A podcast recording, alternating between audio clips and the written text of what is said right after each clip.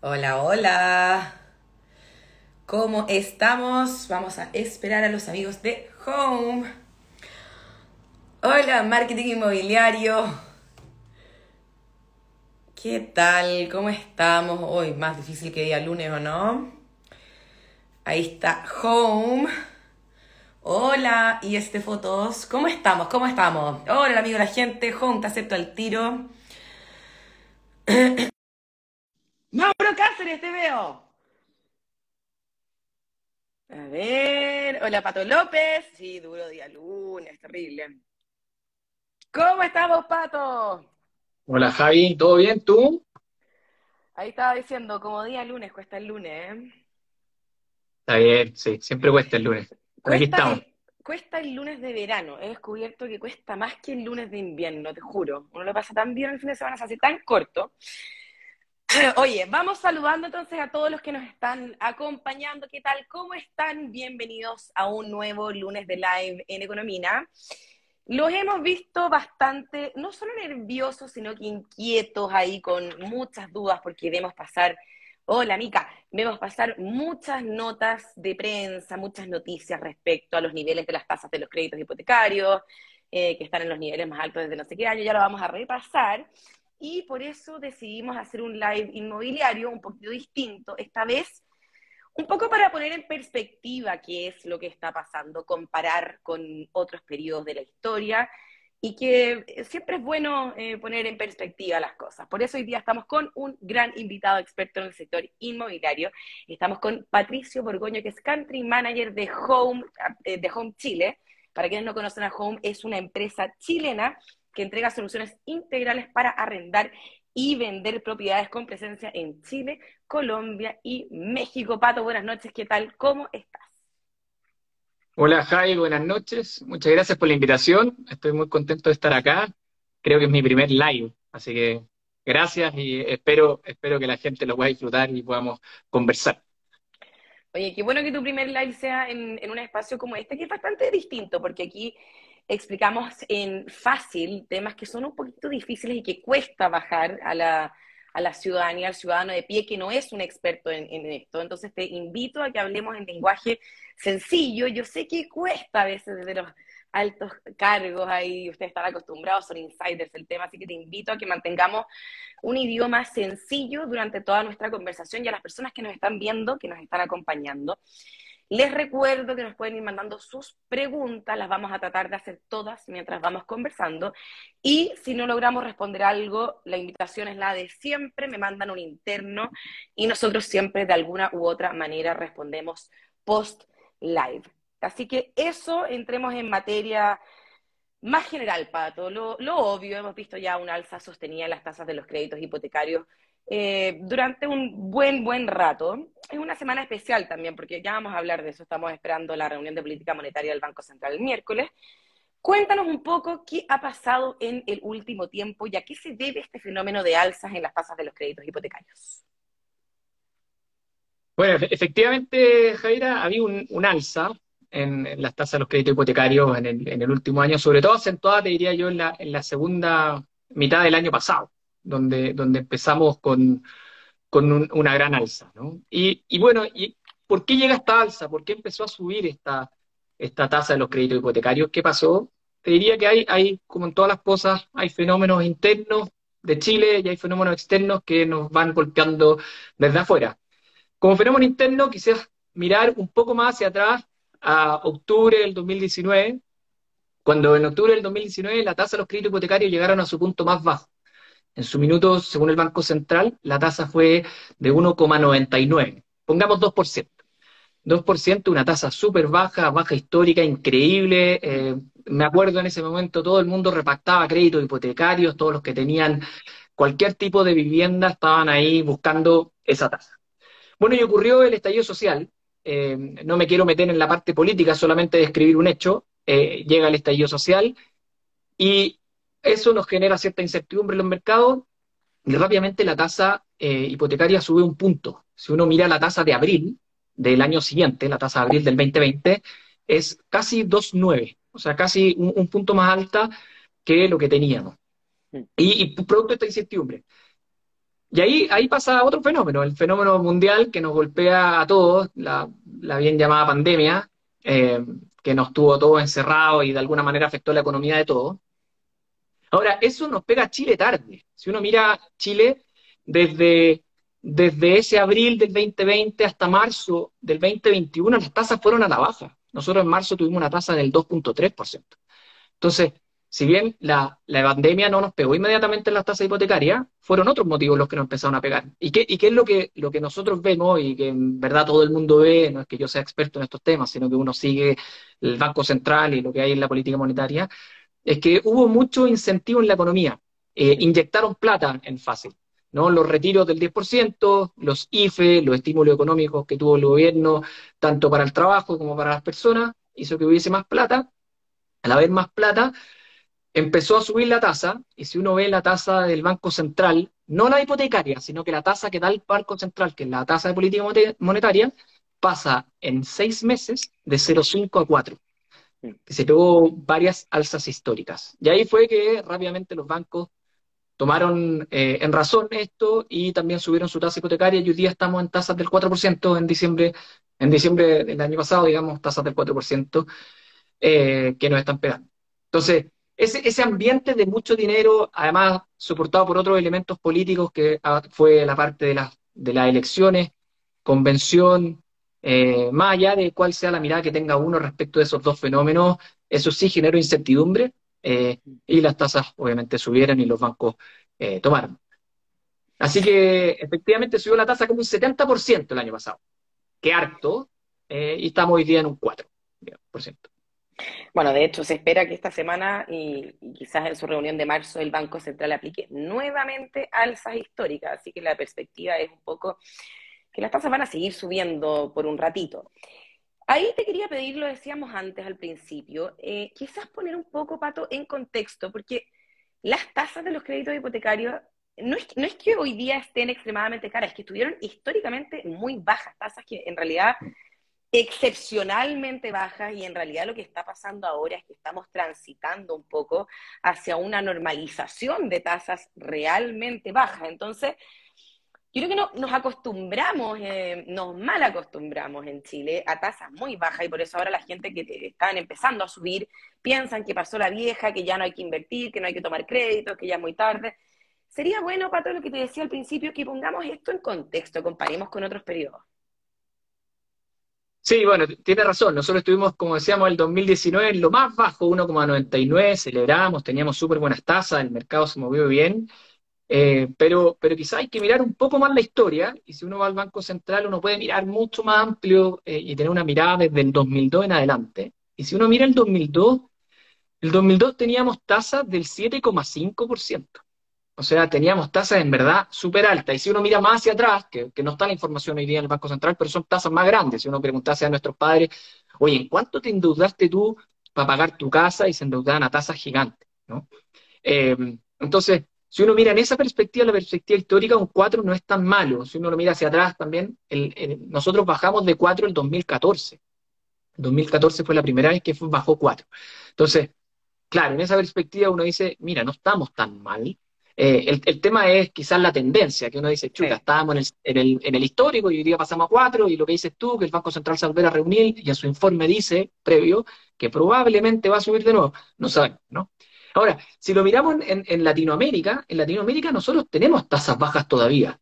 O sea, si uno se compara con el resto de la región, con América incluso, eh, somos tasas súper bajas. Canadá en el último informe estaba más bajo que nosotros, pero en el último informe Estados Unidos estaba más o menos parecido a lo que tenemos nosotros hoy día, y si uno mira a otros países, Brasil también está más alto. O sea, Chile sigue siendo eh, un país con tasas buenas de, hipotecarias, eh, obviamente peores que las que teníamos hace dos años, pero, pero muy buenas, peores que las que teníamos hace un año, eh, digamos, pero, pero siguen siendo buenas en la región.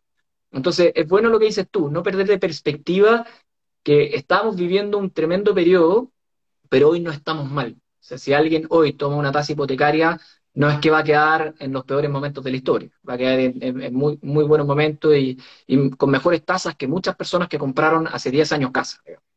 Y bueno, claro, ahí quizás como para hacer eh, también, eh, eh, como precisar un poco, las tasas de los créditos hipotecarios están más altas, pero no estamos ni cerca de estar en los periodos más altos de la historia, o sea, ni cerca. Ahí me gustó, mira, ah, voy a interrumpir la conversación porque alguien puso, a ver, déjame volver para atrás. Hola ambos, hace cinco años compré un departamento, pero ahora estoy pagando, estoy pagando los dividendos del Palacio de Inglaterra. La duda que tengo es si será conveniente cambiar de banco. Estoy en el Estado. Bueno, siempre uno tiene que estar ahí renegociando, pero te paso la palabra a ti. Sí, bueno, ahí hay que mirar. No sé si es el mejor periodo hoy para renegociar banco. Eh, hace cinco años eh, estamos pensando en la tasa del 2016, eh, que era, era un poco más alta que la que tuvimos en el 2018, 2019. Entonces, quizás la buena época era ahí. Habría que mirar. Yo siempre creo que es bueno estar mirando los bancos. O sea, en cinco años ya pagaste harto de tu capital. Eh, siempre cotizar. Hoy día tenemos la portabilidad crediticia. O sea, hoy día podemos preguntar y pasar los papeles. Eh, siempre va a ser mejor consultar. Y, muchas veces hasta uno gana plata. Yo tuve hace poco, justo antes del periodo que contaba de, de octubre del 2019, yo moví mi crédito hipotecario hacia un banco eh, eh, cambié la tasa y me bajó considerablemente el dividendo. Eh, eso. Lo otro que ha afectado los dividendos, ojo, es la UF. La UF, el último año tuvimos una inflación muy grande, siete y tanto por ciento, entonces eso sí pegó en el dividendo a muchas personas, a todos, en verdad, los que teníamos crédito hipotecario. pero sin duda, mirar, yo miraría, miraría de todas maneras bancos y, y quizás hasta extender plazo te puede permitir. Oye, ahí me gustó un comentario de Daniel Piris.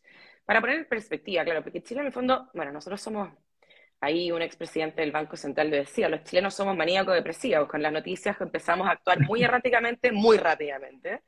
Em, pero Chile, como decís tú, sigue, si uno pone en perspectiva con la región, sigue siendo un país que tiene buenas tasas y que tenemos acceso al crédito. O sea, como decía ahí Daniel, hablar de países que tienen incapacidad o imposibilidad crediticia, Argentina, Europa, o sea, todavía da como una, cuando las cosas empiezan a subir la gente se apanica, pero no, no, estamos tan mal, o sea, como para, para seguir agregando un poco... Eh, y nos podemos endeudar en moneda local, ¿ah? Uno dice, oye, en la UEF, pero en moneda local. Otros países se transa ya de frente en dólares, eh, porque, porque en Argentina mismo que nombraban, hoy día tienes que comprar en dólares muchas veces y, y ya empieza a ser mucho más complejo todo el tema crediticio. ¿Cachai? Alguien dice, el año 2000 mi primer departamento lo compré con tasa de un 9,1% y ya estamos recién en 4. O sea, contexto, ante todo contexto, ya. Antes de que pasemos al próximo tema, veo dos preguntas iguales, así que las aprovecho a hacer. Muchas personas aquí preguntando si es que María Ignacia Burri, ya voy a contestar tu pregunta de otra manera, pero danos un ratito. ¿El alza de tasas influye en el precio de los arriendos, Pato? Se supone que se traspasan, pero nunca es tan rápido el traspaso. O sea, siempre el, movimiento del precio del arriendo es más lento que el movimiento de las tasas. O sea, las tasas suben, pero, pero es como todo, es como los salarios. Uno dice, oye, cuando sube la inflación, ¿los salarios suben inmediatamente? No, los salarios se demoran en subir porque hay una, hay una economía que está rodando. Sí, lo que nosotros recomendamos que en la repactación de arriendo, ya sea cuando vence un contrato al año, al año y medio, vean la forma de, de ir eh, moviendo esa red. Hoy día nosotros, por ejemplo, en Home tenemos una herramienta que te permite ver cuánto está costando el arriendo en una propiedad en un lugar específico con condiciones específicas. O sea, si ustedes quieren mirar, ponen la dirección de su departamento, ponen el número de habitación, el número de baños, otros elementos que le va a preguntar la herramienta, en una herramienta pública, y en, en, menos de, no sé, de tres minutos van a tener precisamente cuánto se está cobrando arriendo en el sector. Pero siempre el arriendo se demora un poco más. Eh, como que nos cuesta actualizar los arrendos, porque además tenemos miedo de que se vaya, se vaya a ir la persona, como que empiezan a existir esos miedos. Pero siempre, siempre es bueno eh, repactar, mirar qué está pasando con el mercado, los departamentos nuevos sí están más caros en arriendo, eh, sí se están ajustando al precio. y ahí yo, yo se lo recomiendo, digamos, empezar a, mirar, mirar estas herramientas y ajustar cuando, cuando llegue el proceso de vencimiento del arriendo de renovación del arriendo. Oye, esto es Revo, ¿no? La herramienta. Sí, Rev, R corto. Y es gratis. Eh, sí, está hoy día publicada en la página home.com. eh, van a la parte de arriendos y ahí por ahí sale propietarios y por ahí sale la herramienta. Eh, digamos, eh, hacen scroll down, bajan, digamos, en la, en la página web y encontrarán la herramienta y pueden poner todas estas especificaciones. Buenísimo, muy útil. Ya, pasemos al, tema que todos yo creo que quieren oír, el tema de tendencias, porque ya lo, lo, conversábamos hace un ratito. Esta semana es importante, el miércoles tenemos reunión de política monetaria, eh, el Banco Central, el Consejo, el Banco Central va a discutir el nivel de la tasa, se esperan nuevos aumentos eh, a la TPM, de nuevo históricos. Entonces ahí te quería preguntar qué están viendo para los créditos, las tasas de los créditos hipotecarios hacia adelante desde Home, teniendo en cuenta esta información. O sea, como tú, como tú dices, creemos que, y por todos los informes, las tasas van a seguir subiendo. O sea, si, si, si alguien está pensando en amarrar un crédito ahora, yo trataría de amarrarlo ahora, digamos. Eh, y, en, en, ese sentido, aprovechar que todavía no es tantas altas, tan altas y que, y que probablemente van a subir. Lo otro que va a pasar, que dada la incertidumbre, los bancos están dando pocas eh, tasas fijas. Están mucho más buscando una tasa mixta, de decirte, te fijo la tasa en los próximos tres años o en los próximos cinco años y luego veamos qué pasa y te volvemos a ajustar. Eh, y ahí obviamente que existe un riesgo tanto para arriba como para abajo de parte del banco. Si, si, si, la economía en Chile con el próximo gobierno se estabiliza y nos va bien y, y volvemos a tener ahorros, eh, ahorros normales de, de, cotización y empieza a bajar la inflación, probablemente las tasas van a volver a bajar. Entonces, hay una incertidumbre de cómo se viene. O sea, tenemos dos elementos. Tenemos un nuevo gobierno que no sabemos qué va a pasar. Obviamente hay esperanza de que le va a ir bien, o por lo menos yo tengo la esperanza de que le va a ir bien. Y después tenemos otro elemento que es la convención constituyente, que ojalá también le vaya bien. O sea, nos conviene a todos.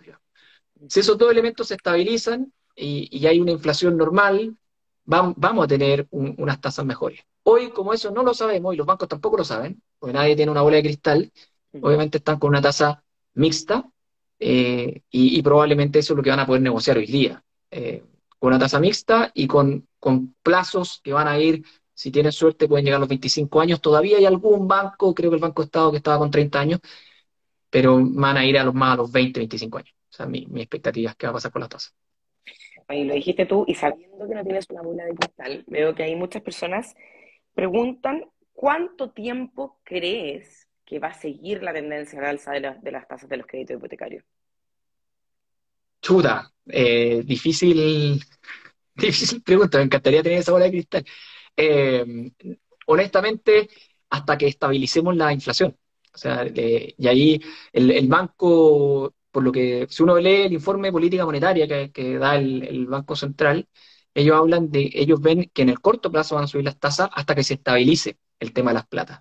Y yo creo que el 2022 se va a ir estabilizando. O sea, hay menos, sigue habiendo dinero en las cuentas corrientes de, los chilenos. O sea, todavía hay, liquidez, pero va a ir bajando. No se está gastando. No se está gastando, va a ir bajando, entonces eso va a generar dos cosas. La economía, ya no vamos a tener un crecimiento un 12% y está sobrecalentamiento de la economía, por lo tanto, vamos a ir a algo más bajo, que lo que estiman todas las proyecciones, y, creería yo que con eso se va a estabilizar la inflación, esperemos. El Banco Central tiene metas de inflación mucho más bajas que el 7. Y si se estabiliza, las tasas también se empiezan a estabilizar también, en, en, esos puntos, ¿no?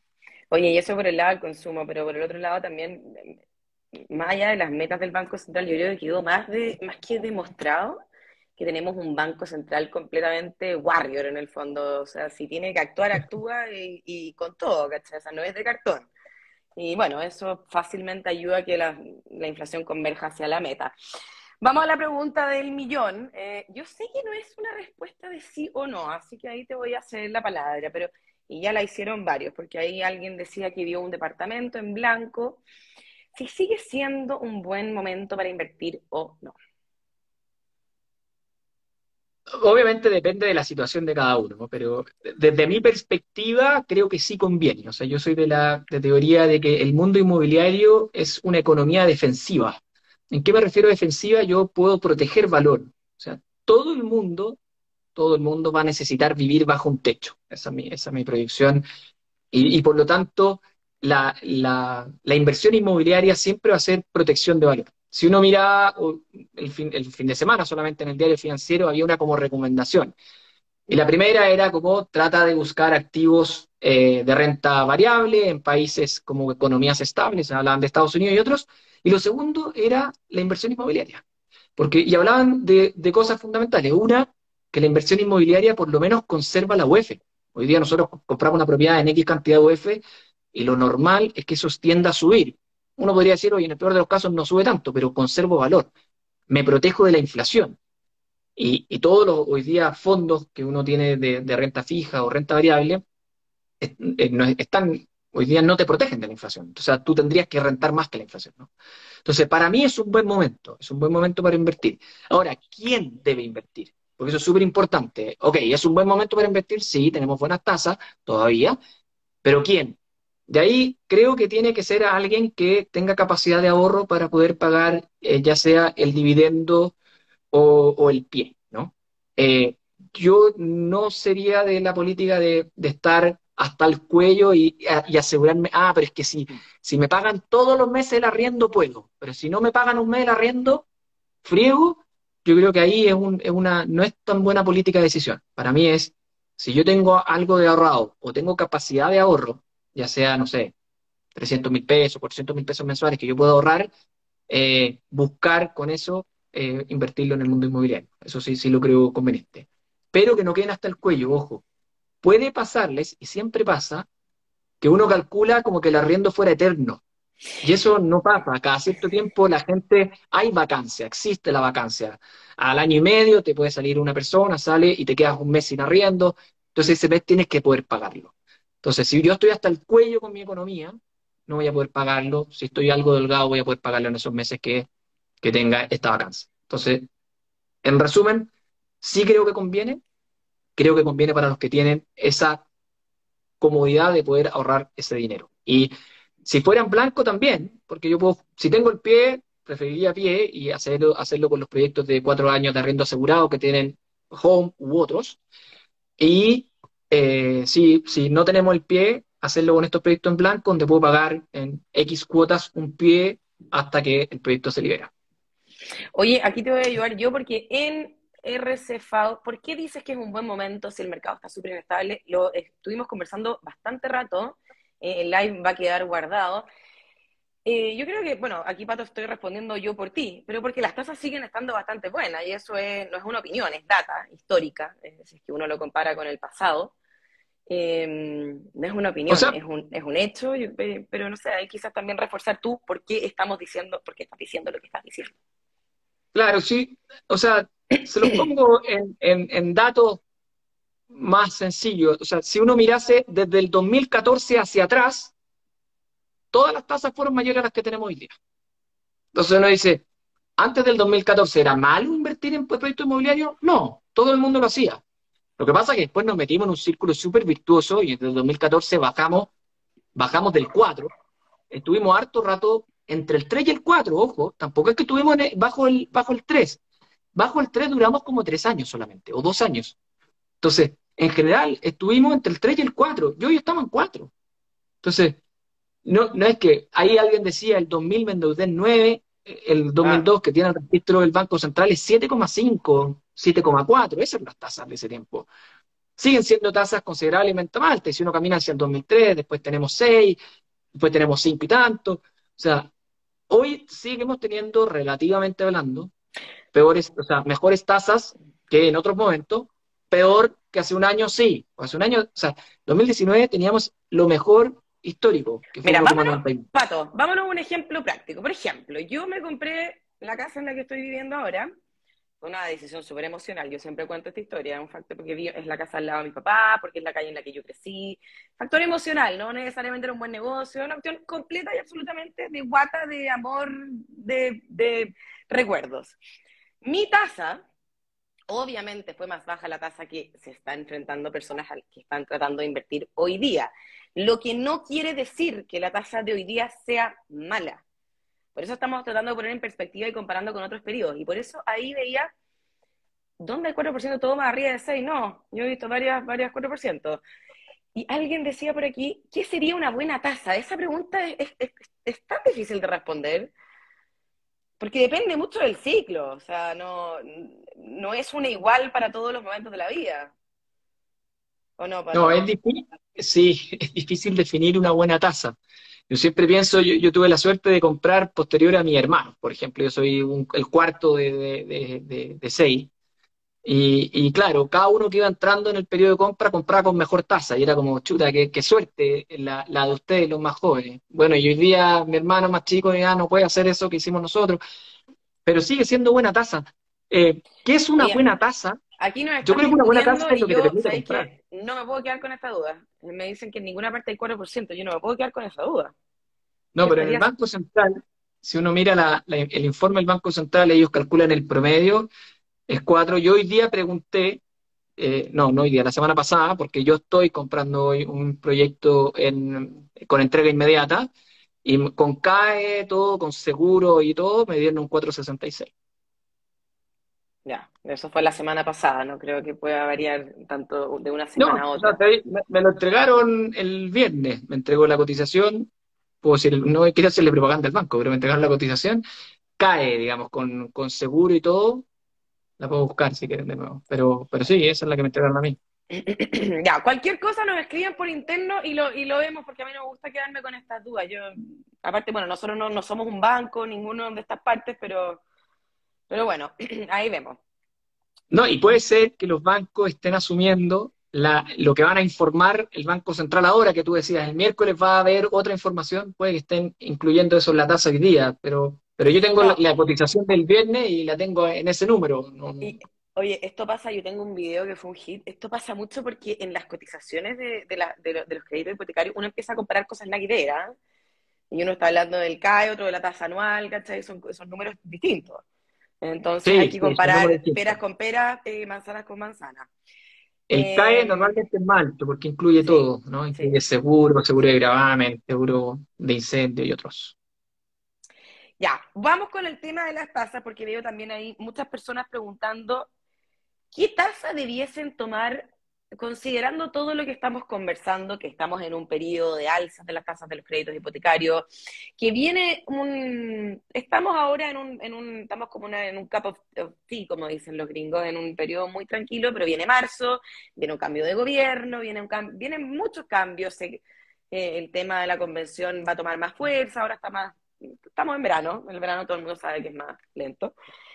Entonces, ¿Qué recomendarías para las personas que nos están viendo hoy día, que están pensando en dar el paso, en eh, invertir en inmobiliario? ¿Qué hacer con el tema de la tasa? Porque son tres opciones para tres perfiles distintos. Quizás sería bueno que lo repasemos y em, conversemos sobre lo que conviene más hoy día de acuerdo al perfil de cada quien. A mí siempre me gusta hacer este paréntesis yo creo que no es una respuesta única eh, para todos, porque todos somos distintos, todos tenemos distintos objetivos, tenemos distintos plazos eh, y distintas eh, metas, entonces creo que sí o sí hay que hacer esa distinción que no es como una recomendación igual para todos, sino que siempre es, uno tiene que conocerse a sí mismo y aparte asesorarse de acuerdo a su, a su, a su perfil y, también está el, tipo de inversión que estoy comprando, ¿no? No es lo mismo comprar la casa de uno que comprar un proyecto de inversión que, quiero quizás tener por cinco años o tener por cuatro años.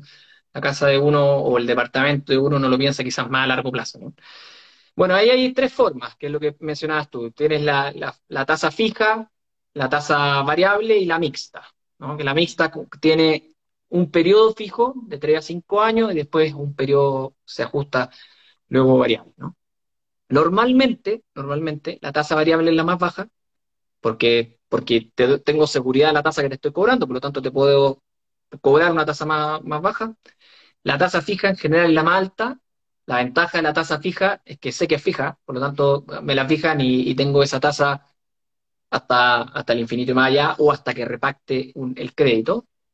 Eh, la tasa variable, como dice, varía todos los años, mientras, mientras vaya ajustando la tasa, se la van a variar. Y la mixta, en general, lo que están dando hoy día es a 3 a 5 años fija. O sea, te fijo la tasa por 3 o te fijo la tasa por 5 años y después veamos qué pasa.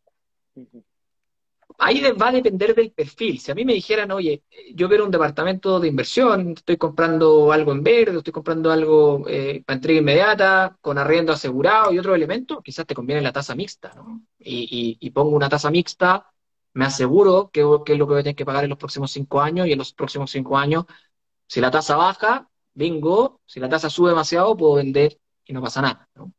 Eh, para los que les gusta más el riesgo, eh, y ahí depende cada uno, yo, yo, a mí no me gusta el riesgo particularmente, pero a los que les gusta el riesgo, tengo amigos que, toman la tasa variable, dicen, es la más baja, dicen, la variable es la más baja, es la que tomo, creo que al mundo le va a ir bien, soy un optimista y tomo la variable. Es algo que yo no hago, y otros que, para mi casa particular, yo tomé la fija, dije, quería fijar la tasa para los próximos tantos años, sé lo que voy a poder pagar, o creo que voy a poder pagar, y, eso lo puse por mi casa porque no es, no es una inversión que quiero desprenderme en el corto plazo. Entonces, creería yo que, dependiendo de tu perfil, o sea, si estás con ganas de riesgo o si es por poco tiempo eh, o, es de largo tiempo, creo que los distintos eh, formas de tomar tasas son, pueden ser adecuadas para cada uno. Eh, eso, yo voy a tomar, por ejemplo, para inversión tomé mixta y para mi casa tomé fija y, creo que haría eso de nuevo. Ahora, hay gente más, tengo amigos que, son más riesgosos y les gusta más el riesgo la, la ruleta y se tiraron por variable porque era más barata. Eh, no sé si hoy día están contentos, pero... Oye, entonces ahí Marité pregunta, es decir, que si es para inversión, ¿conviene, conviene comprar con tasa mixta?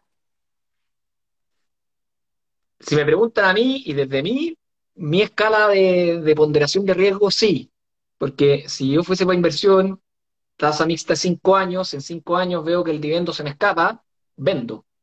Y, algo de plusvalía ya gané, con la tasa puede pagar el arriendo, o sea, me puedo deshacer de ese, activo inmobiliario y algo generé, ¿no? Eh, eso es lo que pienso yo. Hay otras personas que te van a decir, no, bajo ninguna circunstancia, nada variable, total, lo vendía en cualquier minuto. Chuta, yo no, soy de que creo que tenga tanta, tanta, tanta liquidez. Eh, pero cinco años sí me puedo preparar. Buenísimo. Oye, el fin de semana fui al Sodimac, algo que no hacía hace, no, no tengo memoria ya, desde cuando que no, no hacía ese panorama.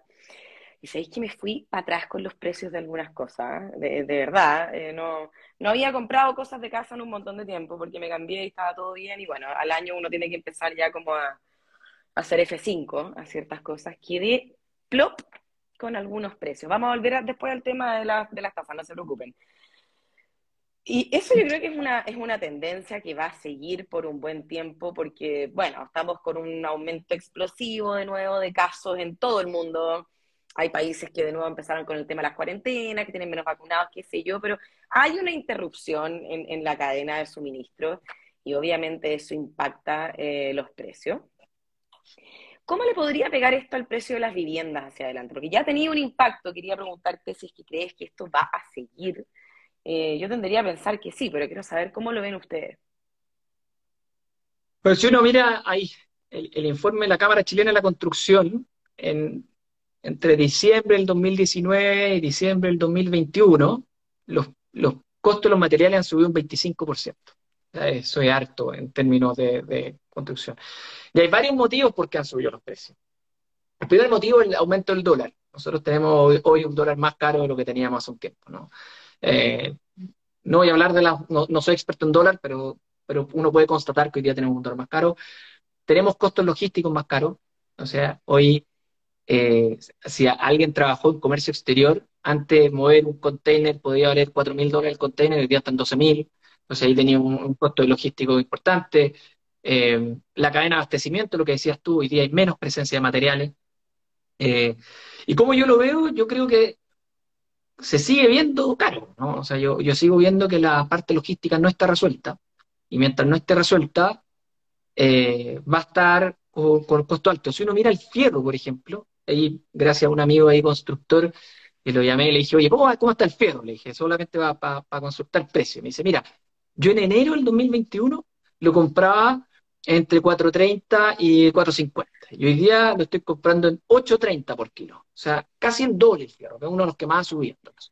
Entonces, tenemos ahí un tema de menor oferta por temas logísticos, menor oferta hace que los precios sean más altos. Y eh, todo esto del precio del dólar también nos pega, O sea, como que tenemos un doble impacto.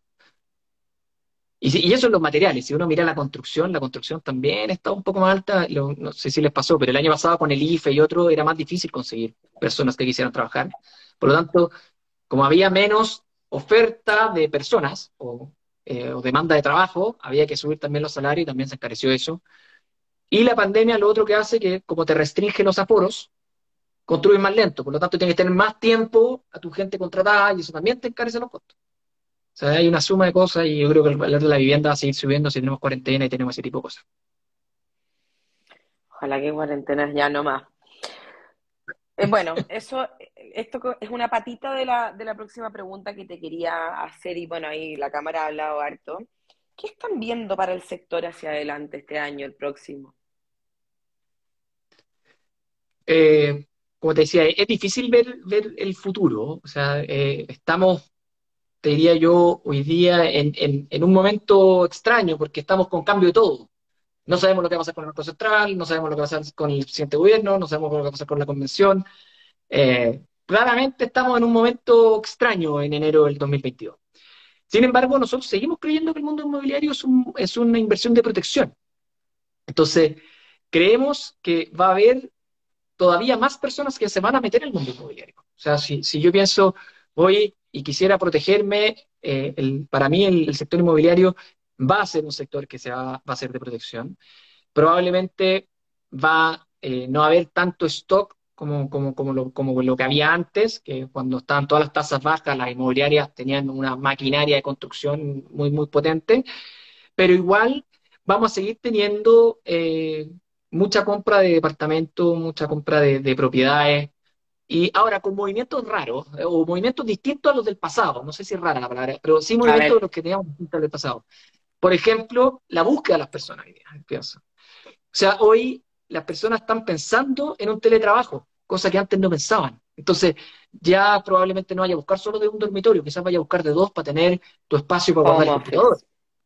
Por, por, ejemplo, si tú tienes familia o, o, quieres vivir, probablemente puedas vivir más lejos. Antes uno se concentraba en centros urbanos, uno era muy codiciado el centro de Santiago y otros, mm. pero quizás hoy día uno prefiere moverse más a la periferia donde el metro cuadrado es más barato, eh, pero que te permite tener más espacio. Entonces yo te diría que van a haber tendencias nuevas, probablemente va a haber eh, movimientos hacia regiones, eh, personas que han decidido... Eso ya, ha, pasado, ha pasado harto, ha pasado mucho. Y, mucho más va a pasar con las decisiones. Yo vengo, por ejemplo, de Mercado Libre, que eh, la empresa que estaba antes de estar en Home, y Mercado Libre tomó una decisión de hacer home office eternamente. O sea, dijo, de aquí hacia adelante, todo home office. Entonces, obviamente, eh, automáticamente las personas adentro dijeron, bueno, ahora puedo tomar una decisión de vivir en un lugar distinto. Y eso va a pasar cada vez más, que las personas van a empezar a vivir de, en regiones, eh, algo que antes no pasaba, eh, si bien ya estaba pasando, pero se empieza a ampliar el espectro de lugares donde puedo vivir con las comunidades. Ya no tengo que estar cerca de la pega. Eh, y, eso, y eso obviamente que va a ayudar a tener nuevas tendencias y hay que estar atento a eso. Igualmente los centros urbanos van a estar bien poblados, o sea, el centro de Santiago va a seguir siendo un lugar de alta convocatoria, eh, Estación Central va a seguir siendo un lugar de alta convocatoria, las líneas de metro van a seguir siendo lugares de alta convocatoria. Pero va a empezar a ampliarse otros sectores y eso va a ser bueno y hay que ver qué pasa con esas tendencias. Ojalá tuviera la, la bolita de cristal para poder tomar buenas decisiones hoy. No, imagínate eh, que la tuviéramos. Pero, Sería todo pero no la tenemos. Oye, vamos, noticias más positivas, vamos al, a las oportunidades. Eh, ¿Qué sectores específicos en Santiago y en regiones están viendo con buenos ojos para inversión para quienes aquí estén escuchándonos y pensando, buscando ahí donde poner una, una fichita de inversión? Eh, bueno, difícil pregunta. Igual me voy a tratar, de tirar al agua eh, antes de. Ahora, yo creo que hay, do, hay dos cosas que son distintas. Uno es la, el valor del arriendo, que uno lo ve como la rentabilidad de la propiedad, arriendo por 12 o por 11, dependiendo si eres más o menos conservador, dividido en el valor de la venta, y uno dice, oye, ¿cuánto le puedo, ese, el dinero que obtengo por el arriendo, partido en la plata de la compra, cuánto le saco? Ahí hay una rentabilidad de la propiedad.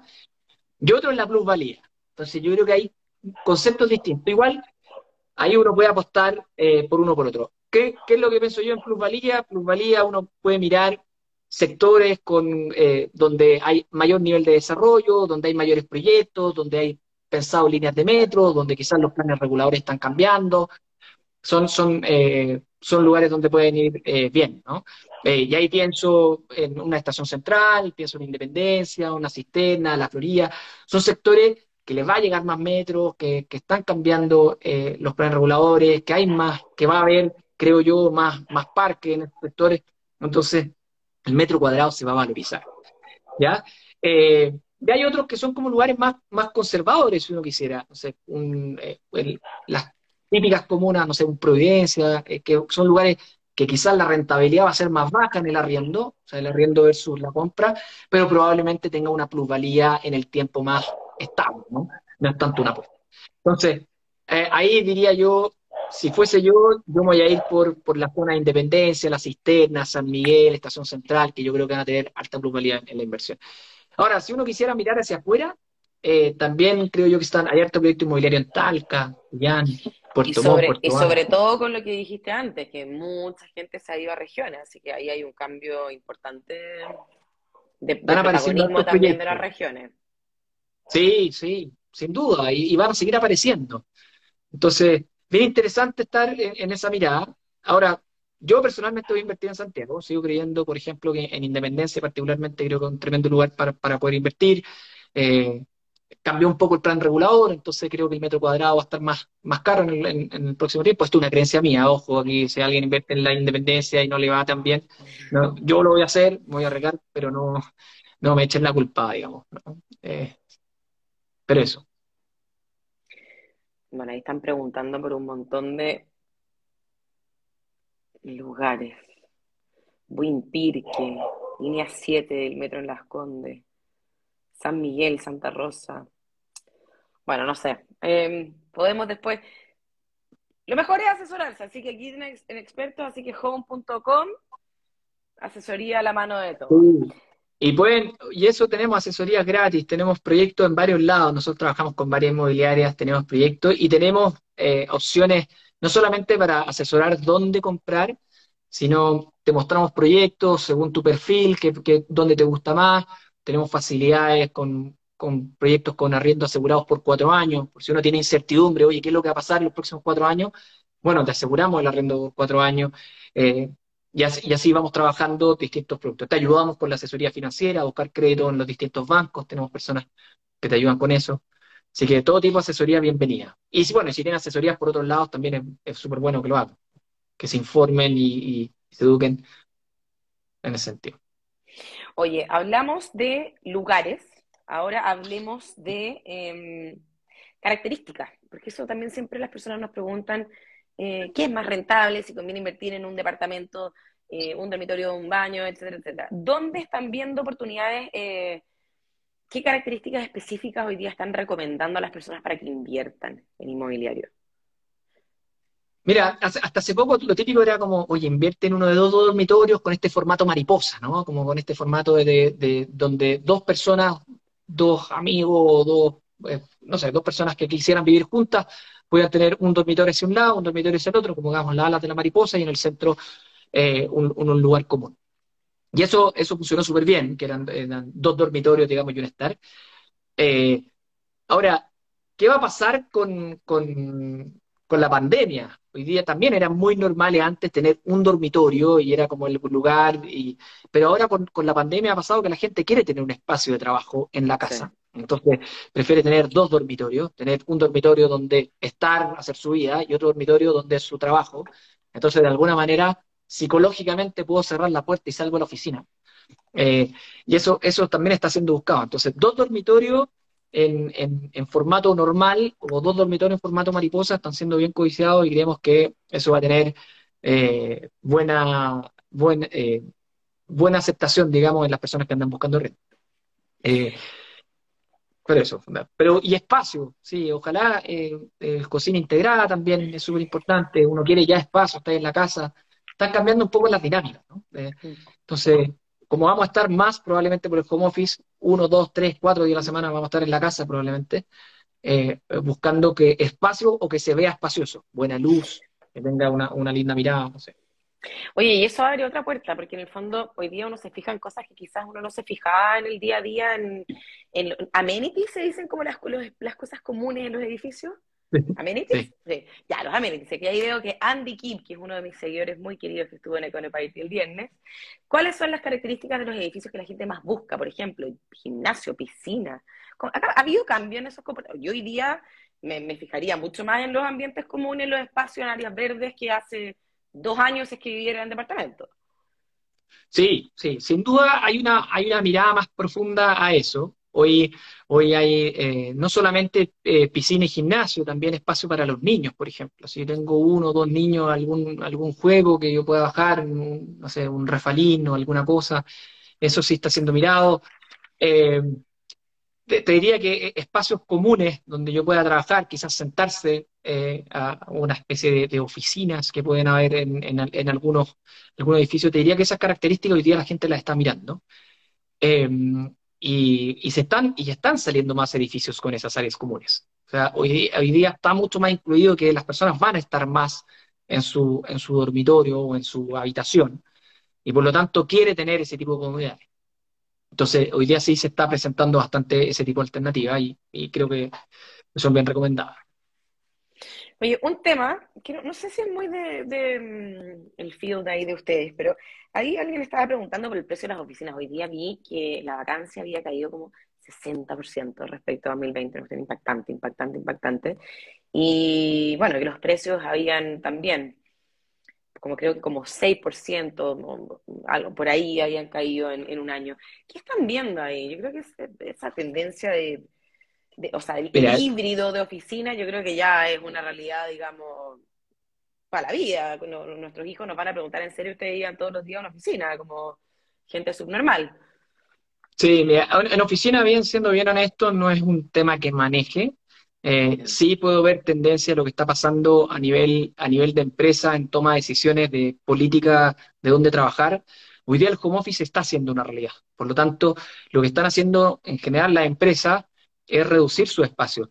No, no, no, no porque reduzcan el espacio que tenían antes, sino que crecen en personas, pero no agrandan sus lugares de oficina. De hecho, lo están adaptando para hacerlo, eh, digamos, más colaborativos, donde nadie tiene un puesto específico, nadie tiene su puesto, sino que tú llegas y trabajas donde, donde te sientas, digamos. Como población flotante.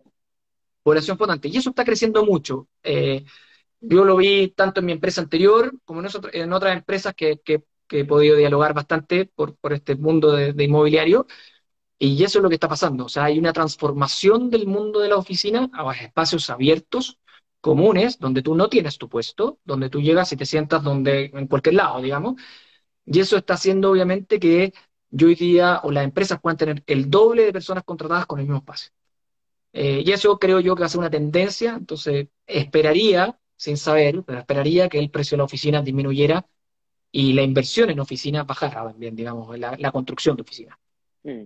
Porque hoy hay un espacio instalado que hay que ocupar. Entonces hay que ver qué va a pasar con eso. Creo lo mismo que tú, sin ser experta. Otra pregunta que vi pasar, nos pusieron por ahí, hemos hablado mucho de comprar e invertir. ¿Y qué hay de vender? Preguntaron por ahí sería bueno vender qué, ¿ah? saber qué, es lo que, está estáis pensando vender, pero bueno, debe ser un departamento, una, una casa. Yo creo que es algo súper personal eso. Sí, ah, hay que ver, ah, yo creo que son los momentos de inversión. Yo creo que siempre es bueno capitalizar. Si yo hice una inversión inmobiliaria y ya llevo cinco años, seis años, y creo que ha subido, tiene una buena plusvalía, eh, y creo que pasó un momento de plusvalía, yo puedo vender y mover esa inversión, ya sea a otro inmueble, a, otra, a otro lugar donde tenga proyección, ah, o cambiar. Aclaración. Vender propiedades en este periodo, en general, eh, la pregunta. O sea, yo, creo que hay harta gente vendiendo, ha, subido mucho en la venta. O sea, yo, yo veo nuestro propio marketplace y lo que ha pasado con otros marketplaces. Hoy día la venta de casa está, está alta. Eh, Quizá la gente está aprovechando este, esta tasa que ha subido, pero no tanto, que todavía se pueden vender, eh, casas a buen precio. Probablemente las casas caras, y cuando hablo de caro hablo de muchas UFs, eh, no, quizás no sea el mejor momento para vender, porque dado que hay menos crédito hipotecario, que el crédito hipotecario está más difícil, eh, va a haber menos demanda por esas casas y por lo tanto los precios van a ir a la baja, creería yo, o se van a mantener estables, versus departamentos o casas que, son de precios más comunes, donde hay más demanda, esas sí se van a vender harto y, y sí van a tener buenas buena salida y buenas buenas ofertas, ¿no? Entonces, yo creo que depende mucho de la propiedad que estás viviendo y qué quieres hacer con esa plata. O sea, ok, yo vendo y después qué. Eh, si, si yo quiero seguir invirtiendo en el activo inmobiliario, claro, me tengo que mover a algún lugar que haya mayor proyección inmobiliaria, donde, haya, eh, donde yo haya capitalizado plusvalía. Por ejemplo, capitalicé plusvalía, no tengo idea, compré en Providencia, hoy día estoy mucho mejor, vendo y quizás me muevo a otros lugares, o vendo y algo tengo que hacer con ese dinero. O sea, lo peor es, guardarlo debajo del colchón o, en una renta fija, que hoy día la renta fija tampoco está tan buena. Hay, hay poca certeza en el mundo de las inversiones, pero eso es una realidad. O sea, la peor inversión es la plata bajo el colchón. Realidad, data pura, o sea, demostrable, comprobable, eh, empírico. O sea, pierdes plata, digamos. Con la inflación, cada, punto de inflación tienes menos plata y eso es, es peligroso. Oye, eh, espérate, por ahí preguntaba Francisco González, ¿cuánto se está demorando Home en promedio en ventas de departamentos de estándar? dos dormitorios, por ejemplo. Perdón. Eh, en la venta te diría que está un poco más lenta que, que, que el arriendo. El arriendo hoy día estamos, no sé, podemos arrendar en menos de 72 horas. De hecho, nosotros ahora estamos sacando un concurso de menos de 72 horas. La venta te diría yo que puede demorar, eh, si es rápido, va a demorar uno, dos, un mes, un mes y medio pero podría demorarse seis meses también, ¿no? O sea, como que tenemos, es súper variable la venta. Ahora, ¿dónde está la clave de la venta? ¿Qué define una venta rápida de una venta eh, lenta? Precio. Si yo estoy apurado y pongo un buen precio, en Home les van a llegar ofertas al tiro. O sea, si yo veo el precio de mercado, digo, no sé, mi departamento vale 3.000 y lo publico con 2.009, voy a recibir mucha oferta. Sí, claro, si quiero sacarle la rentabilidad, no, mira, es que yo creo que mi departamento tiene algo más y le pongo 3.200, obviamente va a ser entonces, la velocidad de venta influye mucho el precio. Nosotros, cuando la, la, eh, muñeca de cada quien también. Yo no puedo contar la historia porque a lo mejor el ex dueño me puede estar mirando mi live. No, está bien, Sí, pero es que ahí está el apuro de la persona, ¿no? pasa mucho. Gente que dice, oye, yo no estoy apurado, me da lo mismo, yo voy a esperar mil meses. Y otros que te dicen, oye, yo estoy súper apurado, lo pongo un poco más bajo y salgo rápido. O sea, eso te digo, lo, que pasa en Home es que te puedes demorar un mes o menos si pones un precio bueno, atractivo, y ahí sale rápidamente una promesa y empieza todo el proceso. Ahora, si quieres ser, te quieres cuidar más y mirar ofertas y que te hagan harta y qué sé yo, puedes poner un poco más alto que el mercado, te va a demorar más en las visitas, pero va a depender en el fondo de cuán rápido quieres vender y qué precio le quieres poner. Oye, yo supe la historia de alguien el otro día que se quería quedar con una casa y típico que los corredores te dicen que la están viendo 700 personas, igual que tú, no sé qué. Y esta persona se quiso ir a la segura, ¿cachai? Yo nunca había, no conocía esa, esa técnica, cuando tú realmente querías algo. A mí no sé que yo esta casa como tú la quería mucho, pero me costó mucho quedarme con esta casa, fue un proceso largo. Y ¿cachai? Esta persona que yo conozco quería tanto, pero tanto la propiedad, que ofreció más que el precio de publicación. Y listo. Esa foto del proceso. No, claro, esto es una maravilla. Si te toca un comprador así, una maravilla. Pero, yo, no, sabía que eso pasaba y parece que es bastante usual cuando uno quiere quedarse con una propiedad y, te alcanza para ofertar un poquito más, tampoco es tanto más cuando ya estoy pagando una propiedad, ¿cachai? Pero, pero es muy buena táctica, no, no la conocía este fin de semana que es bastante eh, impresionante. Esto en general es cuando hay, hay, hay más de un oferente Ahí te dice ya, tiro amarro y te uno nunca, uno nunca, uno nunca sabe si eso es verdad. Siempre te dicen que hay 600 personas en, la cola con uno, ¿cachai? también es una herramienta. Oye, para, vi eh, un par... Pado, nos quedan siete minutos. Vamos así con preguntas y respuestas bien rapiditas. Dale. Val Moral y pregunta, ¿es un buen momento para prepagar una propiedad si tengo ahorros, pero no me alcanza para otra inversión? Perdón, ¿puedes repetir la pregunta, Jair?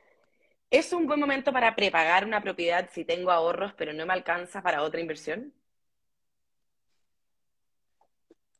Depende de la tasa. Yo soy amigo de no prepagar. ¿ah? Eh, esa, es mi, esa, mi, perspectiva de, las cosas. O sea, yo pudiendo prepagar, no prepago, porque mi tasa es baja. Cuando la tasa es baja, me conviene buscar... O sea, lo que yo tengo que pensar es la alternativa. ¿sí? Incluso si no puedo comprar otra propiedad, la alternativa puede ser que un fondo mutuo me rente más que mi tasa. Pasa. Entonces, todo depende de cuál sea tu tasa. Si tú amarraste una tasa el 2018, que era una tasa súper baja, yo no recomiendo prepagar. Además, que tiene otras ventajas tener un crédito hipotecario. Por ejemplo, van a ser asociados seguros de, gravamen y otros. Entonces, es hasta un seguro de vida. O sea, si uno lamentablemente fallece, que son cosas que pueden pasar, la casa queda pagada o el departamento queda pagado y quedan para, no sé, en mi caso, mi familia. Entonces, yo recomiendo, si la tasa es alta, estoy en tasa apretado, sí, pues prepago. Porque no voy a tener una inversión más rentable que prepagar. O sea, antiguamente la gente prepagaba mucho porque las tasas eran altas. Mm. Oye, quizás, mira, tomarnos unos minutos porque yo creo que todas estas preguntas, yo creo que yo, yo, por eso hago lo que, lo que hago, en el fondo esto no es propaganda, no, es, que es la realidad. Uno tiene que, cuando uno, comprar un, para inversión, para ir, para lo que sea, una propiedad no es, no es comprarte un, plátano en el supermercado, es, digamos, es, un paso súper importante con, con, eh, con muchos procesos de por medio, eh, no quiero decir letra chica, pero bueno, uno, uno no es experto en esto. Em, y te juro que yo, hablando de todos estos temas, para mí fue súper agobiante el proceso. Entonces, yo no me canso de decirle siempre a las personas que nos escuchan que este es un proceso que requiere sí o sí de asesoría y de acompañamiento y no en elegir la propiedad, sino que en la toma del crédito, en el papeleo, en toda la burocracia asociada. Em, yo creo, Pato, ahí un poco hablar de, la importancia de la asesoría em, y de la, educación en estos temas. Y se nos quedó pegado, Pato, ¿no? No soy yo. Seré yo. Soy yo. Es él. ¿Quién es? ¿Me ven? ¿Alguien a mí o no?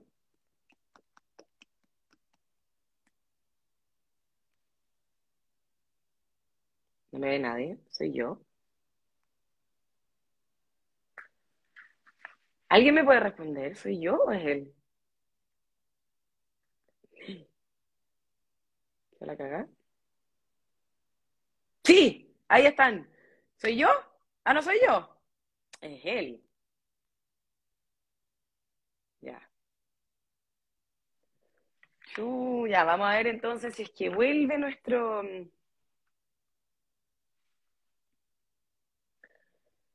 nuestro querido amigo Pato de Home para ir terminando. Ya, ya caché, ya caché, ya caché, ya caché, bacán, bacán. Pensaba que era yo. No, invicta, ¿eh? al final siempre son mis invitados, nunca soy yo.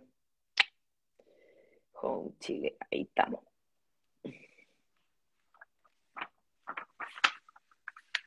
Ay, perdón, se me cayó. ¿Cómo rellenamos? Se me sobrecalentó el celular. Te juro que se me sobrecalentó solamente, se me sobrecalentó y se apagó. Oye, nunca había pasado. Nada, pues, para ir cerrando, yo mm, rellena, rellena. Soy seca, va a rellenar, se mueren. Em, bueno, en verdad ya saben. Eh, nada, pues que habláramos un poco, un poco mm, del tema de la asesoría en estos temas, porque es demasiado importante, son decisiones no menores.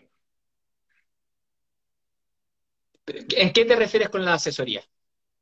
En el fondo de asesorarse bien, investigar con quién tomar el crédito, eh, comparar, en el fondo, educarse en este proceso, no es una, decisión que uno toma al vuelo.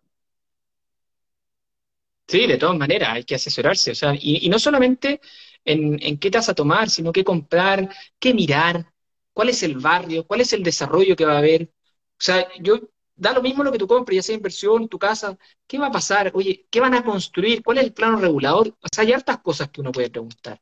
O sea, no es lo mismo saber si va a caer una línea de metro, si va a haber un parque, o si va a haber una construcción de un supermercado, o va a haber otra cosa. Entonces, yo creo que es súper importante asesorarse. Y en la parte financiera también. ¿Qué es mejor? ¿Poner más pie, menos pie? estar más apretado con el crédito, estar menos apretado con el crédito, y ser algo más chico, algo más grande. Creo que esas son buenas decisiones. Eh, y asesorarse siempre es bueno. Nunca está de más hacer más preguntas. O sea, creo yo al revés. O sea, el no preguntar creo que es el error. Al revés, preguntar el, tema es que el tema es que te lo digo yo, yo no trabajo en, la industria inmobiliaria. Muchas veces uno no tiene idea, por eso, chiquillos, la invitación es infórmense, conversen con sus amigas, amigos que hayan pasado por este proceso, acudan a los expertos, es una decisión demasiado importante, por eso no hay una respuesta eh, igual para todos, siempre nos preguntan qué pasa, qué no sé qué, no es la misma respuesta para todos. Querido Pato, son las 10 de la noche casi, se nos pasó volando la hora, pero les quiero contar a quienes nos están viendo, quizás la Jo y la Mica me van a retar, pero tenemos novedades de Economía Home, las vamos a anunciar creo que el próximo viernes, pero viene mucho, mucho contenido más inmobiliario, muchos más lives, porque nos gusta conectar con ustedes. Así que no se preocupen que instancias como esta vamos a tener varias. Así que eso, Pato, muchas gracias por venir. Excelente tu primer live, nota 10 de 10 te pongo. Muchas gracias, Jai, por la invitación y muchas gracias a todos los que estuvieron viendo el programa. Eh, espero les haya gustado y, hayan podido responder sus preguntas. Y muchas gracias por la invitación. Si no, cualquier duda, aquí saben y es real, cualquier cosa por interno la aclaramos post live. Muy buenas noches, muchas gracias. Nos vemos el próximo lunes, el lunes de live. Buenas noches, Pato, muchas gracias. Buenas noches, Javier, que estés bien. Igual tú, chao. chao.